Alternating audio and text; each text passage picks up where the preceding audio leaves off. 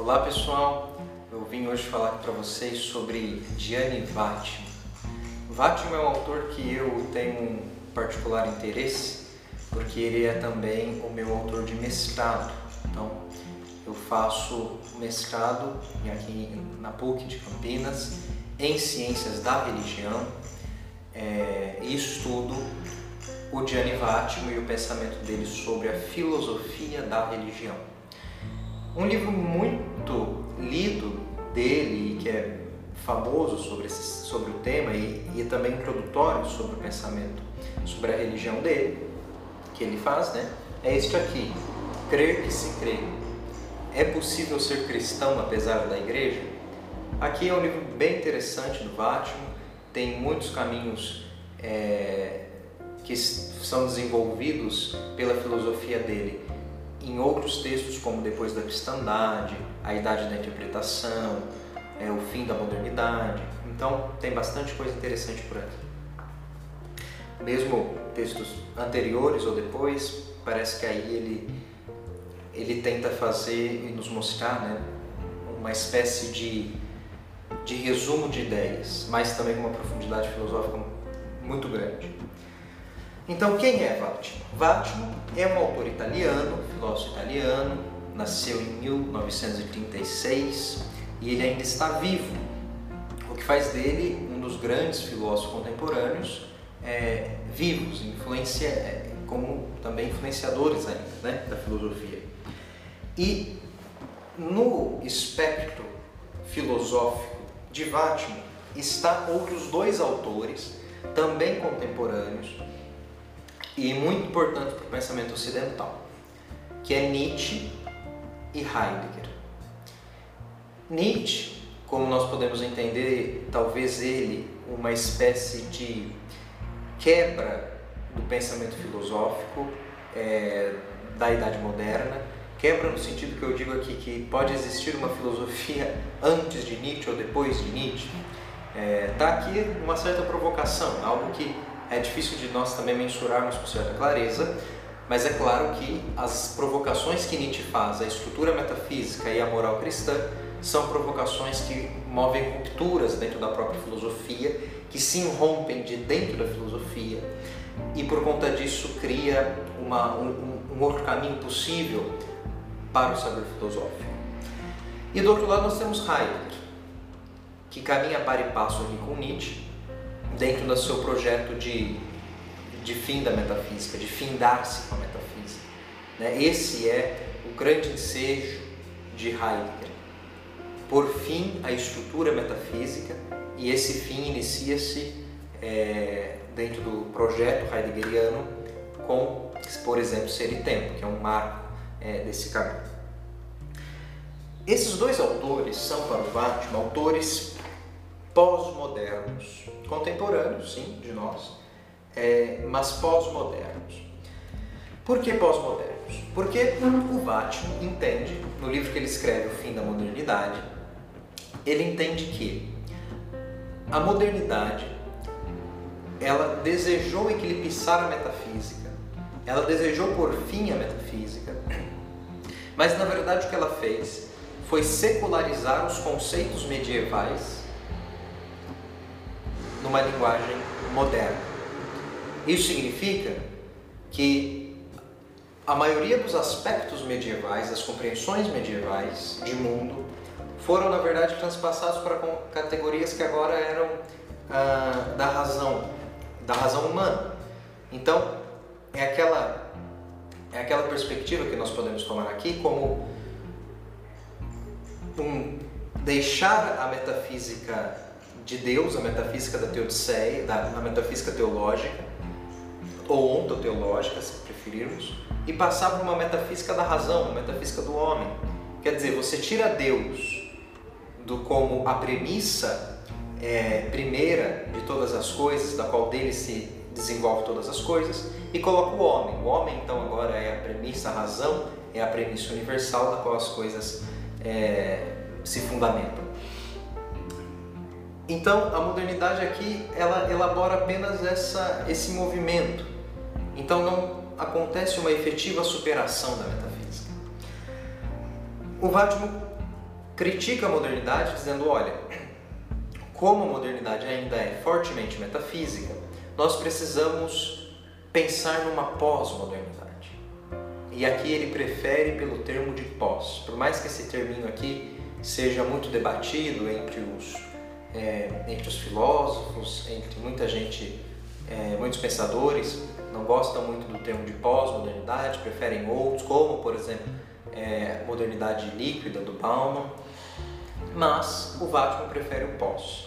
E ele explica por quê.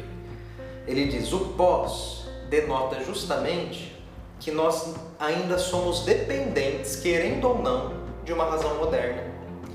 Então, a pós-modernidade, a modernidade ela não pode ser vencida no sentido de nós superarmos ela. Ela precisa ser algo que nós estejamos em constante diálogo. E para explicar isso, ele usa dois conceitos importantes que vêm com o Heidegger que é o conceito de Ibarvindung e o conceito de Feavindung. O conceito de Ibarvindung significa superação, mas é aquela superação que suplanta o que é passado e coloca algo novo é, como mais verdadeiro e mais próximo a, a, ao fundamento. Aqui o Vasco chama do fundamento origem, inclusive. Quer dizer, é aquele ensejo da modernidade de que tem muito, por exemplo, na perspectiva hegeliana de pensamento, que é aquele ensejo de quanto mais modernas e novas forem as coisas, mais próximas de um fundamento origem elas estarão e, portanto, mais verdadeiras elas serão. Isso é um problema do pensamento moderno, diz o Vátimo, porque ele traz para a humanidade um mito, que é o mito da modernidade, que a razão o racionalismo, o cientificismo promete, mas não consegue entregar, não cumpre, porque a razão se vê presa à própria realidade e não consegue é, entregar essas coisas ao ser humano. Então, nós temos aqui a Ibavin. Ao contrário dele, nós temos um conceito que também vem com Heidegger e que o Vatimo comenta, que é o conceito de Feavindung. Feavindung é o conceito que Vattimo traduz para o italiano como remeter-se. E remeter-se é algo mais ou menos como uma torção, como uma distorção, como remeter-se, mas é um remeter-se que não é um retomar a questão, mas é um trazer a questão, colocá-la em prova, quer dizer, eu faço uma um remetimento a ela, mas eu continuo é, a, a desenvolver essa questão como crítica também. Outra palavrinha que o Vatimo toma, e que no português é convalescença, que é algo primordial para entender esse, o que é um fiavindum aqui. Convalescença, o Vatimo faz uma comparação, e que de fato é, na nossa língua, com alguém que está convalescente. O que é estar convalescente? Estar convalescente é quando nós estamos doentes e tomamos um remédio e esse remédio vai nos curando lentamente, lentamente. Enquanto nós não estamos totalmente curados, nós estamos convalescentes. Quer dizer, nós estamos ainda doentes, mas estamos é, tomando medicamentos para que melhoremos. Então, esse processo de convalescência é o processo da feia vindo, que é o processo da pós-modernidade, diz o Vatman. Nós estamos nessa imensa rememoração nesse imenso remeter-se à modernidade, mas um remeter-se que a própria filosofia vai colocando o, o seu fármaco para curar o pensamento dessas estruturas modernas e ontoteológicas do pensamento. E aqui nasce o conceito primordial da obra do Vatican, que é o conceito de pensiero deboli. Pensiero deboli é um pensamento enfraquecido, na tradução literal. Pensamento enfraquecido que denota o quê? denota que o pensamento na Idade Média e moderna foi se desenvolveu, né, como um pensamento e aqui, por favor, entendam que é pensamento ocidental, né? Então, o pensamento ocidental ele foi tomado durante a Idade Média e moderna como um pensamento que tinha na sua origem um fundamento primeiro, um grund, quer dizer, algo que alicerça esse pensamento de uma forma ontoteológica, metafísica e, portanto, forte durante o processo de quebra com a metafísica, esse pensamento ontoteológico foi caindo, foi se enfraquecendo e até que ele se tornou um pensamento enfraquecido com o Vátimo, quando surge uma perspectiva hermenêutica a partir ali, é, talvez iniciando-se com Nietzsche, mas desenvolvida bem por Heidegger, por Gadamer, por Parenzon e também agora aqui por Vátimo.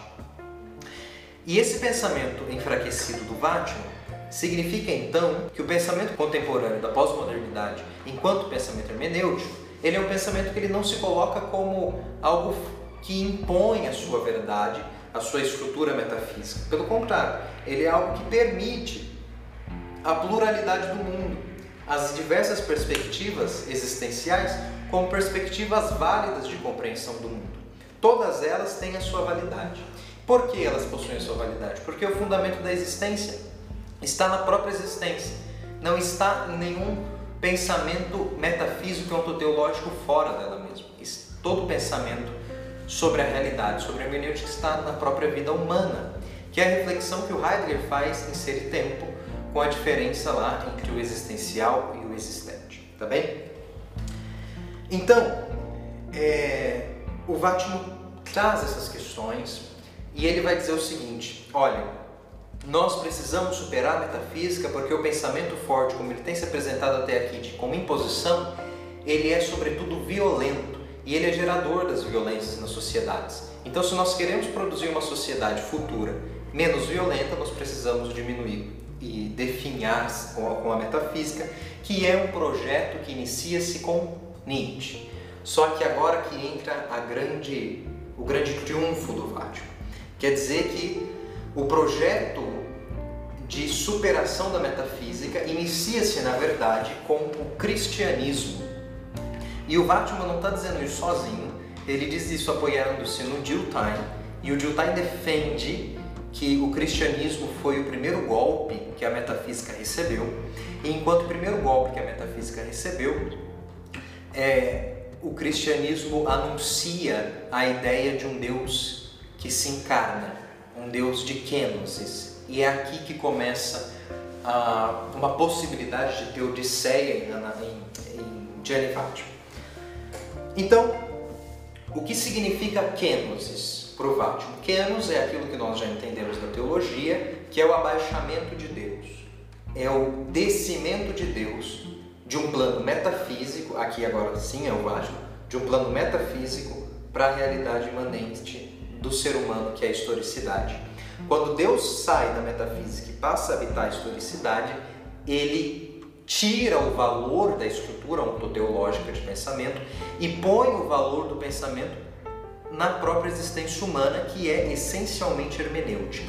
Então, diz o Vátimo, quando o próprio pensamento cristão faz essa invertida, ele permite que os outros deuses também se tornem válidos porque Deus passa a habitar uma historicidade, então a compreensão religiosa passa a ter uma compreensão válida, dependendo das culturas e das formações é, de relações interpessoais entre as pessoas. Isso porque a verdade já não é mais agora como um fato supremo em que nós devemos atingir, como queria a Idade Moderna. Porque a partir de Nietzsche, Heidegger e agora Vátimo, essa verdade ela passa a ser aquilo que nós vemos em autores como Richard Hort, é, é uma verdade que é solidariedade, que no Vátimo vai ter outro nome, que é uma verdade enquanto caritas. É a caridade, a verdade é a própria caritas. E caritas não é algo que se define num sentido é, de, de adequação da coisa ao intelecto, como a verdade é, medieval, por exemplo, e depois também moderna queria, mas a verdade aqui é entendida como uma, um consenso entre os seres humanos, como caridade, como uma comunhão entre os seres humanos que ouvem as propostas e entre si entram em consenso para ver o que é mais válido para eles. E o que acontece é que Deus também acaba entrando nesse jogo. A experiência religiosa e a fé religiosa também acaba entrando nessa perspectiva de solidariedade, de caritas, de consensualidade. E aí então o Vátimo traz para nós entendermos que a experiência religiosa ela é muito mais uma experiência hermenêutica nesse sentido. É, e hermenêutica aqui, entendendo como o Dasein que faz uma experiência de mundo que é própria, e essa experiência de mundo que é própria é desenvolvida dentro de um círculo de compreensão em que o Dasein está lançado e que ele também faz parte, que ele também forma esse círculo de compreensão para dar o seu próprio mundo, criar o seu próprio mundo. Então o Vátimo introduz dentro de todo esse quadro conceitual a ideia de Deus ornamento. E o que ele entende por Deus ornamento já está previamente lançado, que é uma compreensão de que a experiência de Deus é uma experiência que é estética. Ou outra palavra que ele usa para dizer experiência estética, poética. E aqui está a grande beleza do pensamento do Vátimo, que é dizer o seguinte: essas experiências de Deus podem ser experiências é, sempre locais, ou outro termo melhor, experiências epocais, de época, que são essas épocas em que o, o, ser humano pode falar sobre o ser, dar o ser às coisas, cada época tem o seu ser nesse sentido, também na perspectiva heideggeriana.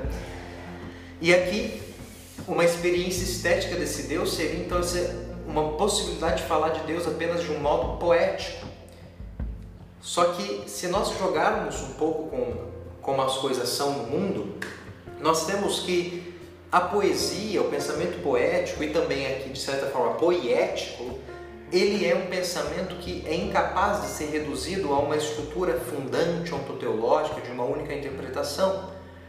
A poesia ela é sempre plural e passível de N interpretações de acordo com as experiências vivenciais dos homens na Terra e nos seus locais de fala, na sua experiência epocal. Deus também entra nesse jogo. Quer dizer,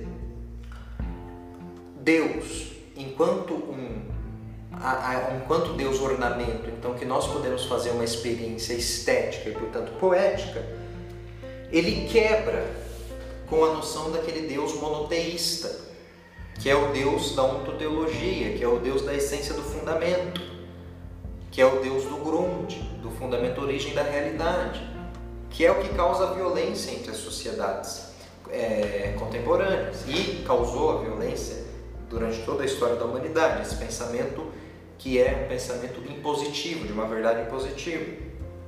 Essa forma também libera espaço para uma pluralidade dos deuses.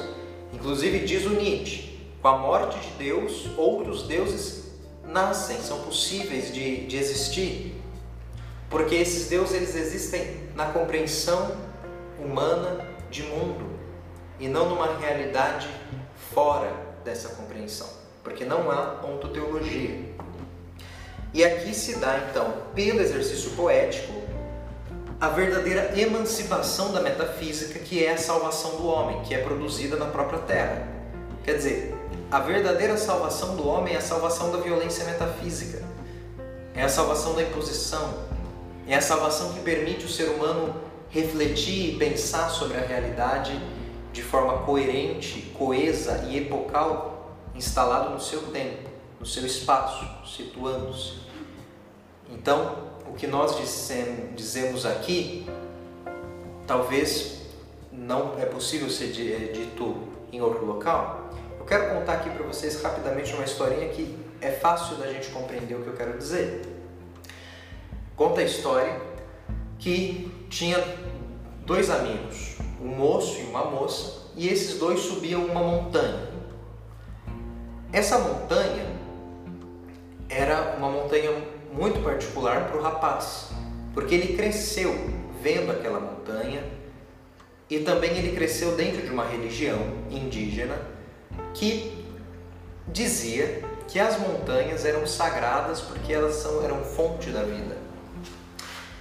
E essa montanha como sagrada e fonte da vida, e ele como indígena que vivia sobre as montanhas e admirando as montanhas, ele deveria, quando subi-las, sempre rezar para a montanha.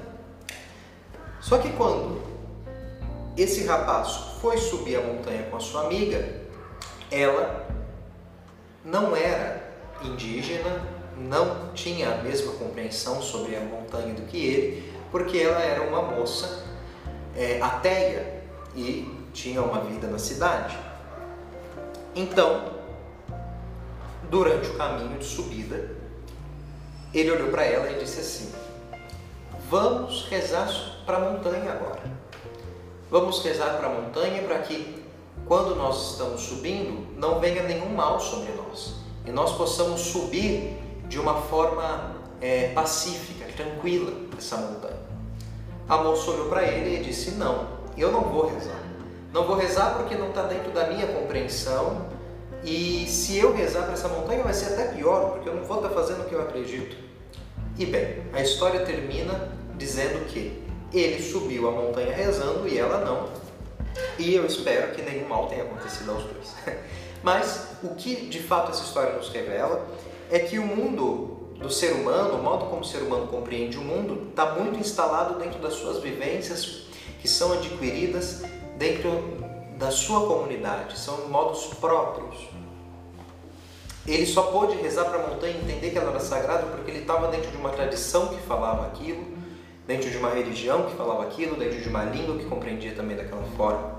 Ele não poderia é, dizer isso fora daquele espaço, como a moça, por exemplo, que não vivia nesse espaço, disse que a montanha não tinha nenhum valor é, nesse sentido metafísico ou também divino, né? É, em que merecesse uma, uma verdadeira oração. Então, é, essa história para dizer o quê? Que as experiências humanas elas são sempre plurais sobre o mesmo fenômeno. Então, Deus acaba entrando também nesse jogo. E é aqui que Vátimo compreende. Deus como essa espécie dessa montanha, como esse ornamento, que a gente pode fazer várias, é, ter sobre ele várias compreensões, porque no fundo serão todas compreensões hermenêuticas que partem dentro da nossa tradição. E aí talvez uma questão que fique é que vocês vão dizer, mas o, o faz isso olhando para dentro do cristianismo? Sim, olhando para dentro do cristianismo para reforçar o quê? Reforçar que ele também está fazendo filosofia dentro da história de vida dele e da perspectiva ocidental que ele traz e que e é o cristianismo, assim como ele põe no texto o Ocidente e a Cristandade do livro Depois da Cristandade, que é o cristianismo o fundamento do pensamento ocidental e de toda a história do Ocidente. O cristianismo e o Ocidente se é, se unem aqui como um conceito só, inclusive, para o Vasco. Não tem associação entre as duas coisas, porque é, é o próprio cristianismo que fundamenta é, toda a vida do Ocidente. Né? E o Ocidente aqui, é claro que a gente tem que olhar e dizer o Ocidente enquanto Europa, porque o Ocidente, quando se torna aqui dentro da América Latina, por exemplo, ele vai adquirir outras formas de pensamento. Agora, é essas outras formas de pensamento que são possíveis e são todas possibilidades dentro do pensamento enfraquecido do Vátimo com possibilidades válidas. Então, o pensamento do Vátimo também permite, talvez, permitam-me aqui usar essa expressão que é muito latino-americana e africana, de um pensamento decolonial. Então, ele também abre espaço para que esse tipo de pensamento seja válido de uma forma efetiva para se analisar a realidade. Tá bem? Então, é, era um pouco isso que eu queria trazer para vocês sobre o Vatican. Espero que vocês tenham compreendido. A ideia central, então, é compreender que a morte de Deus de Nietzsche, o fim da metafísica e a kenosis de Jesus Cristo são a marca de um mesmo evento, que é o evento da secularização do pensamento, quer dizer, do enfraquecimento da metafísica. Porque quando Deus sai de sua, de sua morada ontoteológica, vamos colocar assim, e passa a habitar a vida humana, ele permite que a pluralidade de compreensões seja possíveis a partir, é, a partir desse movimento. Porque próprio pensamento cristão, que moldou o pensamento ocidental, e é isso que é importante aqui nós ressaltarmos, é que permite que o pensamento se desdobre e seja fecundo em várias outras é, possibilidades de compreensão de mundo. Isso é o trabalho da hermenêutica do Vátimo, é validar as N formas de as N formas de compreensão de mundo da realidade, tá bom? Então, qualquer coisa e qualquer dúvida que vocês tiverem, entre em contato comigo, fale comigo, é, posso deixar o meu e-mail, posso deixar referências, posso deixar textos para a gente discutir um pouco sobre a questão aqui do Vátimo, tá bem? Essa é a minha contribuição para a Teodiceia partindo do Vátimo e eu acho que aqui ele tem caminhos possíveis para nós pensarmos a própria experiência religiosa é, no futuro da humanidade, tá bom? Um abraço a todos, obrigado.